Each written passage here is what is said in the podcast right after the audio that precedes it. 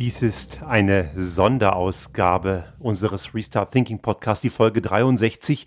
Normalerweise ja immer am Wochenende. Dieses Mal allerdings auch mal in der Woche oder kurz vorm Wochenende, muss man ja schon fast sagen, am heutigen Donnerstag. Und der Anlass ist zweierlei. Einerseits erleben wir gerade eine sehr unruhige Zeit in den USA, die auch von der Corona-Krise massiv gebeutelt sind und wurden. Und gerade die sozial schwächeren Menschen, und es sind leider oft eben auch Schwarze, die davon betroffen sind, die trifft es besonders hart. Und in dem Zusammenhang natürlich die Ermordung von George Floyd.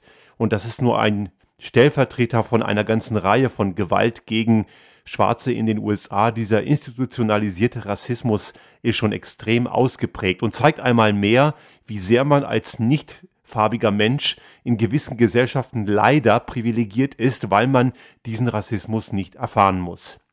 Ich habe Rassismus nur gering erfahren. Ich bin sehr wohlbehütet in einer Universitätsstadt in Deutschland aufgewachsen, wo man internationale Gäste und internationale Zusammenarbeit kennt und wo Rassismus wenig da war, aber er war da und meine Eltern haben ihn vielleicht sogar noch sehr viel mehr erlebt als ich. Und ich habe ihn nur dann gespürt, wenn man gehört hat, dass wir zu Hause eine andere Sprache sprechen und dass ich einen, damals hieß ich noch Kudus, also ein nicht gerade deutsch klingender Nachname, war auch schon mal gespött von Mitschülern. Aber das ist alles nichts, wirklich gar nichts verglichen mit Menschen, denen man am äußerlichen ansehen mag, dass sie ihre Vorfahren irgendwo anders her sind oder vielleicht sie selbst man kann ja einem Menschen an sich gar nicht ansehen, woher er kommt. Man kann erahnen, wo vielleicht die Vorfahren hergekommen sein könnten. Aber das ist eben alles reine Spekulation und das führt dazu, dass gewisse Leute eben rassistisch reagieren. Und in den USA ist das schon seit Jahrzehnten, Jahrhunderten, muss man schon fast sagen, ausgeprägt. Es gab im Wesentlichen zwei Ereignisse. Diese beiden Ereignisse waren einerseits eben die besagte Ermordung durch einen Polizisten an einem schwarzen Amerikaner, George Floyd. Und man muss sagen, dass es auch viele andere Fälle gibt, wo keine Kamera dabei war. Also die Gewalt, Polizeigewalt, und ich möchte hier explizit sagen, nicht alle Polizisten sind so. Es gibt aber eben in den USA seit jeher einen institutionalisierten Rassismus gegen Schwarze, auch auf Seiten der Polizei und auch anderer Behörden. Und besonders deutlich ist das Ganze geworden eben an diesem Überfall und dann an der Ermordung an George Floyd und an Amy Cooper, eine Frau, die im Central Park spazieren ging mit ihrem Hund und den Hund nicht an der Leine hielt, was im Central Park allerdings Pflicht ist und ein schwarzer Amerikaner hat sie darauf hingewiesen und sie hat sich nicht um die Regeln gekümmert, sondern hat eben diesen Mann angegriffen und gesagt, sie würde jetzt die Polizei holen und behaupten, dass ein schwarzer Amerikaner, oder sie sagte Afroamerikaner, sie angegriffen hätte und man würde dann eher ihr glauben. Und das hat sie sicherlich nicht das erste Mal gemacht. Und die Tatsache, dass so etwas funktioniert in den Köpfen einiger und auch dann in der Realität leider funktioniert, zeigt ein grundlegendes Problem. Das Ergebnis sind landesweite Proteste, die meisten davon friedlich. Klar gibt's auch Randalierer, aber die Randalierer sind nicht wie der unfähige Präsident Trump es einem glauben mag, nur irgendwelche Linksextremen, sondern das sind auch Rechtsextreme, die das anzetteln. Und man hat auch rausbekommen, dass der Account Antifa auf Twitter in den USA eigentlich Rechten gehört, die das Linken in die Schuhe schieben wollen. Es ist also ganz klar, dass es dort eine gewaltbereite kleine Gruppe gibt, die natürlich auch aus Protestlern besteht aber eben der weite Teil der Proteste ist friedlich. Und wir haben zum Beispiel mitbekommen in den letzten Tagen, dass Präsident Trump, um auf äh, eine scheinige, äh, scheinheilige Inszenierung zu einer Kirche zu gelangen, wo er die Bibel so scheinheilig nach oben hält und dann auch noch falsch rum, sich den Weg durch friedliche Demonstranten hat freischießen lassen. Und das zeigt eben, dass dieser Typ komplett falsch reagiert und das war auch nicht anders zu erwarten. Es ist ihm vielleicht auch willkommen, weil er dafür sorgen will, dass sein Versagen bei der Corona-Pandemie dadurch wieder in den Hintergrund gelangt. Und es ist auch wirklich bitter, dass ein solches Thema diese wirklich immer noch präsente Problematik in den USA überschattet. Und das ist ein, ein ganz interessanter Aspekt und ich möchte hier ganz explizit Sascha Lobo zitieren, der in seiner dieswöchigen Kolumne sehr schön ausgeführt hat, was in den USA womöglich passieren kann. Er hat das sogar als sehr konkret ausformuliert und beschrieben. Und es ist nicht abwegig, dass Trump, und bisher habe ich immer gesagt, er wäre gerne ein Diktator, aber seine Dummheit und die Checks and Balances hindern ihn daran. Er hat allerdings eine ganze Menge Unterstützer in eigenen Reihen. Bei Republikanern, dem Lügenschleudern-Sender Fox News und einigen anderen rechtsextremen Plattformen wie Breitbart und anderen Lügenschleudern. extreme Evangelikale, streng, extremst konservativ, rassistisch orientierte Pseudogläubige, die ihn da absolut stützen. Und die scheinen von unten heraus die Demokratie und die Verfassung der USA sukzessive auszuhebeln. Denn es ist nicht davon auszugehen, dass Trump eine Wahlniederlage sollte sie im Herbst kommen, akzeptieren wird. Er wird immer die Erzählung formulieren, dass das eben eine ein Deep State ist, der gegen ihn gerichtet sei und dass die Wahrheit ja eine ganz andere sei und seine Fans, die ja mit Fakten nichts am Hut haben, werden ihm jeden Blödsinn glauben. Das haben wir in den letzten Jahren ja auch gesehen, auch aktuell. Die absolut offensichtlichsten Fakten der Welt werden von Trump-Fans ignoriert, wenn Trump selber diesen Blödsinn behauptet. Und einer, der im Durchschnitt zwölfmal am Tag lügt, und das war jetzt der Stand von 2018, ich glaube mittlerweile ist es eher mehr, dann ist es umso perfider, dass so einer dann seriösen Medien unterstellt, sie würden lügen. Aber das ist eben wieder Faktendiskussion. Es geht hier um eine starke Emotionalisierung und einige Fans haben ganz klar gesagt, sie sind bewaffnet und wenn es sein muss, werden sie auch die Präsidentschaft von Trump verteidigen, wenn es sein muss, auch mit Waffengewalt. Also es geht hier um nichts anderes als um das Bekämpfen und Ignorieren demokratischer Freiheitsrechte und freien Wahlen und der amerikanischen Verfassung. Also die Leute, die jetzt auf Superamerikaner machen, sind genau das Gegenteil, weil sie genau die Grundwerte des Landes, der Verfassung mit Füßen treten. Und das tun Trump-Fans und Trump selber jeden Tag. Der Rassismus ist jetzt ein Katalysator, der schon immer da war und Martin Luther King, ein großartiger Freiheitskämpfer, der auch wegen seines Freiheitskampfs ermordet wurde. Ich war vor vielen Jahren mal in Atlanta, an dem Ort, wo er umgebracht wurde. Es ist wirklich gespenstisch. Man kann sich durchaus vorstellen, wie sich Menschen damals gefühlt haben, aber es ist in weiten Teilen heute noch immer nicht besser. Teilweise sicher, aber in weiten Teilen noch immer nicht. Und ich glaube, viele Amerikaner haben es bis heute nicht verschmerzen können, dass Barack Obama als schwarzer Präsident war und sie glauben, dass das ein Abstieg sei. Im Gegenteil, man kann an Barack Obama sicherlich viel kritisieren und er hat sicherlich auch in der Außenpolitik nicht alles richtig gemacht. Aber er hat die USA extrem nach vorne gebracht und das, die wirtschaftliche Stärke, die bisher in den USA sichtbar war, ist ein Ergebnis der Obama-Administration. Trump erntet nur die Lorbeeren und man sieht ja letzten Endes, dass er eben dieses Land nicht wirtschaftlich in die Prosperität führen kann, sondern genau ins Gegenteil. Der zweite Themenblock dieser Sonderausgabe ist auf die deutsche Innenpolitik bezogen. Und die deutsche Innenpolitik ist durchaus auch einflussgebend für das europäische Ausland. Und ich persönlich hadere ja damit zu sagen, europäisches Ausland, denn Europa ist eigentlich für mich alles Inland. Denn äh, unser Land ist für mich Europa und nicht Deutschland, Österreich oder irgendwelche anderen kleinen karierten Strukturen. Also in Deutschland hat man jedenfalls seit gestern offiziell dieses große Konjunkturpaket beschlossen, 130 Milliarden Euro gesamt ist das ganze Ding schwer. Der Großteil davon zahlt der Bund. Und äh, die Meldungen heute in den Medien sind sehr eindeutig. Man spricht von mutig, man spricht von gewagt, man spricht von gutem Kompromiss. Und natürlich, es ist ein Kompromiss und das ist auch völlig normal. Und wir können nicht erwarten, dass man immer bekommt, was man will. Und ich würde sagen, dieser Kompromiss hat durchaus viele gute Seiten. Und im Wesentlichen sind das, das ist ein ganzer Katalog. Ich werde jetzt hier nicht auf alles eingehen können, aber es lohnt sich damit auch, sich tiefer zu beschäftigen. Die Senkung der Mehrwertsteuer, die als einer der maßgeblichen Punkte dort benannt ist, ist sicherlich ein gutes Instrument. In Deutschland gibt es ja zwei Mehrwertsteuersätze, wie in vielen anderen Ländern auch. 19 Prozent allgemein und 7 Prozent auf Güter des täglichen Bedarfs, wie zum Beispiel Nahrungsmittel.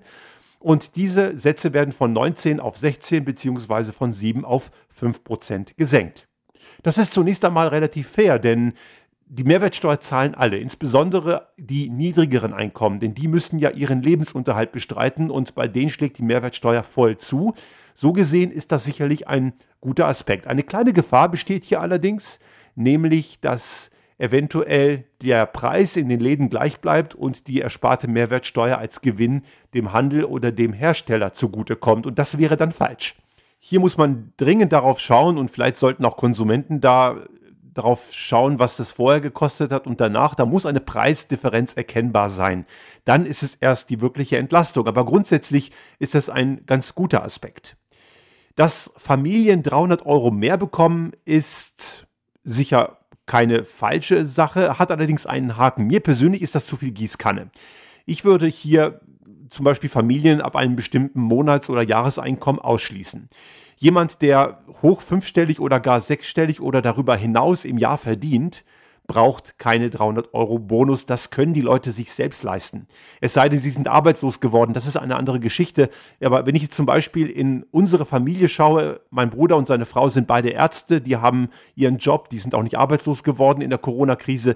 Ich glaube nicht, dass die mit einem sechsstelligen Jahreseinkommen einen Familienbonus brauchen. Solche Einkommen sollten meiner Ansicht nach aus dem Paket rausgenommen werden. Aber grundsätzlich ist es gut, natürlich Familien zu entlasten. Bei der Entlastung der Stromkosten gibt es einen Haken. Die EEG-Umlage, also die Umlage für, die, für den Aufbau der erneuerbaren Energien, ist ja immer wieder ein Streitpunkt, weil sie relativ stark gestiegen ist, von 0,2 Cent ursprünglich mal vor zwei Jahrzehnten bis heute etwa 6 Cent und sie würde ja noch weiter steigen und die ist jetzt eingefroren worden. Viele sagen, diese EEG-Umlage kommt durch die Tatsache, dass man erneuerbare Energien ausbauen will. Das stimmt allerdings nur bedingt, denn der wesentliche Teil der EEG-Umlage finanziert die Tatsache, dass es energieintensive Unternehmen gibt, die von der EEG-Umlage befreit sind. Also der Ökostrom selber ist ziemlich günstig. Diese Differenz die man darauf zahlt, die bedingt sich dadurch, dass gewisse Unternehmen, die eben viel Energie brauchen, die EEG-Umlage nicht zahlen und die muss ja trotzdem gezahlt werden und das tut eben dann die Allgemeinheit. Genau genommen ist die EEG-Umlage nichts anderes als eine Entlastung von energieintensiven Unternehmen. Und interessanterweise, und das ist die Begründung, warum man gewisse Unternehmen entlastet, sie stehen im internationalen Wettbewerb. So die Begründung. Schaut man zum Beispiel nach Garmisch-Partenkirchen, dort gibt es eine Zugspitzseilbahn. Selbst die ist befreit und mir ist nicht klar, wo die Zugspitzseilbahn im internationalen Wettbewerb steht, denn die Zugspitze gibt es ja nicht woanders nochmal und kann man ja auch schlecht umziehen. Also hier wäre zum Beispiel Verbesserungsbedarf, dass man sagt, vielleicht wird ein Teil eingefroren, aber auch die energieintensiven Unternehmen könnten einen gewissen Anteil ruhig zahlen, denn dieses Privileg, entlastet zu sein, das muss ja in einer Krise in der Form zumindest nicht gelten.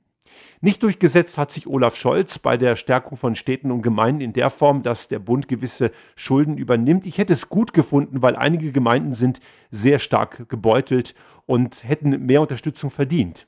Was ganz gut ist, ist die Investition in Klimaschutz und Zukunftstechnologien. Dort wird jetzt ganz konkret geschaut, dass man das investiert und dort fördert, wo es förderungswürdig ist. Es sollen also nur E-Autos gefördert werden, was nicht unbedingt gut ist, aber grundsätzlich mal besser als das alte Konzept. Dazu kommen wir gleich und auch E-Ladesäulen sollen gefördert und investiert werden. Und es geht auch um das Thema Wasserstoff. Also dort ist eine sehr breite Innovations- orientierte Förderung vorgesehen. Was Gott sei Dank, und ich muss ehrlich sagen, ich hätte es nicht gedacht, nicht kommt, ist die Abwrackprämie 2.0. Vielfach kritisiert, auch vom Bund der Wirtschaftsweisen. Gott sei Dank ist der Blödsinn ausgeblieben. Der Quatsch kommt nicht. Die Autoindustrie hat sich hier nicht durchgesetzt. Und letzten Endes muss man aber sagen, durch die Senkung der Mehrwertsteuer profitieren sie ja letzten Endes auch. Aber so ist das halt, wenn man mit der Gießkanne kommt.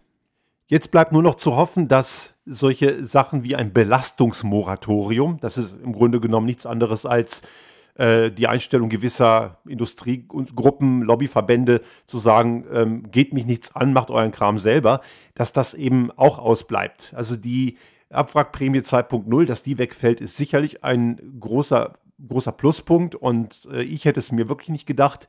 Aber gleichzeitig dürfen wir jetzt in dieser Zeit Industrie, Unternehmen nicht von ihren ökologischen und sozialen Verpflichtungen entbinden. Und in die richtige Richtung geht es auch, dass man das Kurzarbeitergeld nicht verlängert. Denn es ist letzten Endes ein Instrument, das in einer akuten Krise helfen soll. Wenn das zu lange geht, wäre ja das Instrument als solches ad absurdum geführt und die Unternehmen müssen in einer wieder ansteigenden Konjunkturphase und man kann auch erkennen, dass es sich wieder etwas erholt. Das wird sicherlich noch eine Weile dauern, aber es erholt sich, dass man dann aus eigener Kraft wieder laufen lernt. Und man muss generell sagen, dass das Thema Kurzarbeitergeld, so gut dieses Instrument ja auch ist, dass gewisse Unternehmen das ist in Österreich hier im Übrigen genauso, die dieses Instrument missbraucht haben, um ihre Personalkosten in dieser Zeit auszulagern. Sie hätten es auch ohne Kurzarbeitergeld locker geschafft und hatten vielleicht sogar gar nicht so massive Umsatzeinbrüche. Dieses Paket insgesamt, und wie gesagt, es ist sehr viel detaillierter und sehr viel granularer. Ich habe jetzt nur einen kurzen Abriss dazu gemacht und ich möchte wirklich jedem empfehlen, die Details dazu sich anzuschauen, denn es ist wirklich interessant. Es ist natürlich nicht das perfekte Etwas und das wird es auch nicht sein.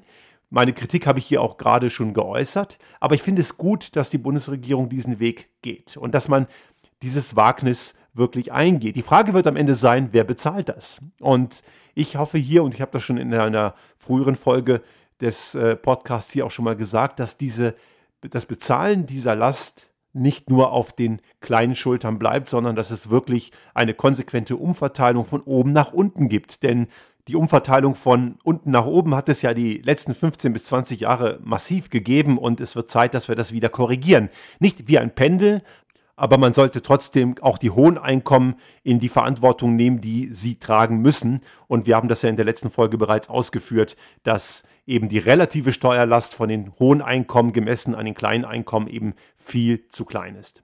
Ja, das kann vielleicht auch eine Blaupause sein für die österreichische Regierung. Die hat ja bisher, was gerade auch was Konjunkturprogramme angeht, viele, viele Dinge falsch gemacht. Nicht alles sicherlich. Es ist selten, dass jemand alles falsch macht. Das passiert vielleicht bei Donald Trump.